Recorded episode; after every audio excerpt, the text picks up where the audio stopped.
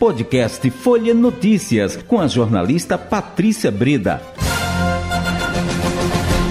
Quarta-feira, 25 de janeiro de 2023. Começa agora mais uma edição do podcast Folha Notícias. Direto da redação integrada Folha de Pernambuco, sou Patrícia Breda. E o papo agora é política. Com ela, Pupi Rosenthal, repórter de política e economia do Folha de Pernambuco. Então a gente abre, inclusive, com, com, com nossa conversa com o TSE dizendo a possibilidade de tornar o ex-presidente Jair Bolsonaro é, inelegível né, uhum. pelos próximos oito anos, eu acho, alguma coisa assim. A primeira coisa que ele está sendo investigado foi uma reunião que eu não lembro se você lembra, Patrícia, que a gente ele fez ainda antes, da, na pré-campanha ainda, eu acho, que foi uma reunião com os embaixadores de todo isso. mundo, né? Uhum, e onde ele colocou em questionamento o próprio a própria é, sistema eleitoral do processo eleitoral. Isso. Então isso foi uma primeira denúncia que surgiu dentro do TSE. O que o TSE está fazendo não é um processo eleitoral normalmente, até tem eleitoral, mas não é aqueles processos de cassação, de, de, de, candidatura, que é muito rápido e tal. Uhum. É um processo de investigação. Isso. É, existe um processo dentro da Justiça Eleitoral de investigação e, nesse caso, é, foi aberta uma primeira, é, uma primeira é, processo de investigação contra ele. Depois também foi aberto um processo de investigação contra ele e contra o seu candidato a vice, Braga Neto, envolvendo é, atos, é, uso da máquina pública para a campanha eleitoral, né? Inclusive aquela questão do ato do dia 7 de setembro lá Isso. no Rio de Janeiro. Uhum. E uma terceira coisa, que infelizmente ainda mesmo depois de tudo que já aconteceu, depois do dia 8 de janeiro, o presidente chegou a publicar um post nas suas redes sociais dizendo que a eleição não foi legal, que a eleição foi roubada e que, na verdade, Lula não foi escolhido pela maioria do povo brasileiro, sim pelo TSE e pelo STF. Uhum. É, então, é, ele hoje é alvo de 16 ações, né?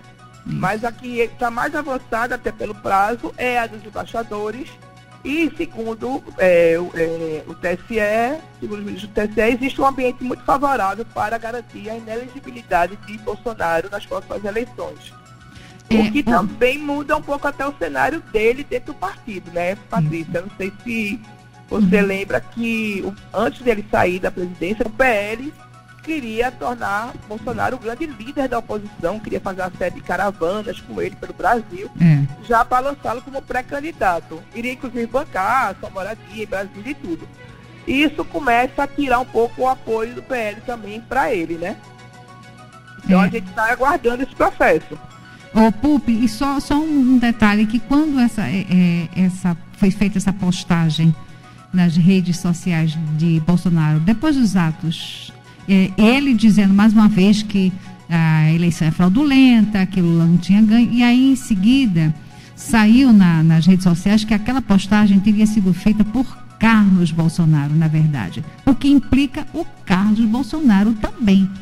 Claro, não é claro, isso? a gente sabe que quem cuidava das redes sociais durante o governo Bolsonaro era o Carlos Bolsonaro. Uhum. Ele e algumas pessoas ligadas a ele, que eram, a gente, ele dizia, muita gente dizia que era a parte mais é, ideológica do governo, né? Uhum. Então, o Carlos Bolsonaro era responsável pelas redes sociais de, de Bolsonaro. Então, ele, ele também é responsável, mas Bolsonaro não deixa de ser responsável por ter sido o próprio filho que postou, né? Isso. Então, os dois estão implicados, Bolsonaro, porque gravou, não é? Isso, Mesmo depois de tudo aquilo. Ele, é, e o Carlos Bolsonaro que postou, não é? Justamente. Nas redes sociais do pai. Então, os dois estão implicados aí.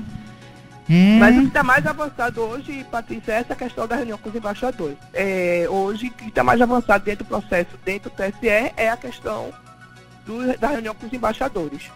Hoje saiu uma notícia que eu achei bem interessante, que a Justiça condenou ex-delegados de São Paulo, são três ex-delegados que foram acusados da tortura e morte, e eles foram é, condenados a pagar uma indenização de um milhão pela tortura e morte de Vladimir Herzog. Vladimir Herzog, que era um jornalista na época, que foi é, levado para depor numa sexta-feira e acordou no sábado já morto né? É, inclusive disseram que ele tinha se enforcado, que a foto da, do enforcamento era, é, mostrava o quanto absurda era aquela hipótese, porque ele estava de joelho, né? Ninguém se enforca de joelho, enforca mais alto, né? Exato. Então, é, o valor da indenização vai ser revertido ao Fundo de Direitos Difusos. É uma, uma justiça tardia, mas é uma justiça. Né? A gente precisa achar importante que é uma, é uma justiça. É, nesse caso, deles, esses três ex-delegados, eu não sei nem se estão vivos ainda, mas vão ter que pagar uma indenização de um milhão. É, uma outra coisa, Patrícia, que hoje o presidente Lula anunciou mais exonerações, tanto no gabinete de segurança institucional, como o GSI, como na própria segurança da presidência, então está sendo, estão sendo exonerados mais nomes da área militar e eu acho que isso não vai parar aí não, viu, Patrícia? Uhum. Eu acho que isso aí vai continuar acontecendo, porque também é, houve uma mudança no comando do Exército. É, e até porque aí fazendo uma ponte né, com o que está acontecendo em, em, Roraima, a gente vai precisar de, de uma, uma força-tarefa né, das Forças Armadas, mas. Com o combate ao garimpo, que é o mais importante, né? Porque não adianta a gente fazer um atendimento de urgência aos Yanomamis, levar comida, levar tudo, se você não tiver uma mudança estrutural hum. De fiscalização de segurança naquela região. Que é, é, queria implantar um sistema de fiscalização que em seis meses iria é, tirar totalmente o, o, os caripés daquela região. E aí o que, é que uhum. acontece? Que esse plano foi engavetado esse plano não foi levado adiante. Isso, e assim, a... as pessoas têm que tomar consciência. Com certeza, Patrícia, com certeza as pessoas têm que saber quem está comprometida primeiramente com a vida, né? Hum, a gente precisa ter realmente essa preocupação. E para finalizar, Patrícia, uhum. só para dizer que a gente tá hoje teve na, no programa Folha Política da Rádio Folha o é, deputado federal eleito Pedro Campos, que é irmão do prefeito João Campos, do Recife, e ele esteve aqui, vai assumir o mandato agora dia 1 e falou sobre algumas questões importantes, inclusive sobre a questão do PSB. Uhum. Né? O PSB que perdeu o estado de Pernambuco, né? perdeu o domínio sobre Pernambuco depois de 16 anos, mas Pedro se colocou como um defensor ainda do PSB e disse que vai continuar trabalhando em favor das causas do partido. Então vamos aguardar.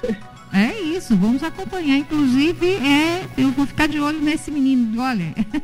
É, é bom, esse povo novo a gente precisa ficar mais de olho ainda, né? É, não ficar de olho em toda, toda a bancada pernambucana, Mas né? O que, é que vocês vão fazer? Eu me, com... volta, né? me comprometo, é, pô, esse ano eu vou ficar no pé deles, viu? Deles Vamos juntas. É. Vamos juntas.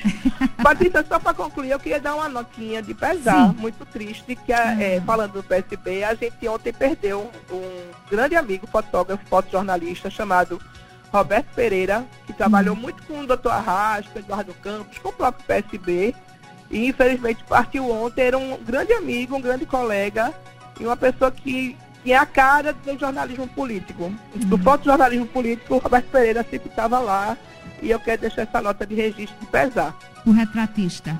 O retratista Roberto Pereira, como ele gostava de ser chamado. Isso. Por hoje é só, a gente conversa mais um pouco amanhã. Amanhã eu prometo que pessoalmente. Tá bom então, Pupi. Um grande abraço para os seus ouvintes. Chegamos ao fim de mais um podcast Folha Notícias. Perdeu alguma edição ou quer ouvir de novo? É só baixar os aplicativos SoundCloud, Spotify e Deezer e buscar pelo canal Podcasts Folha de Pernambuco.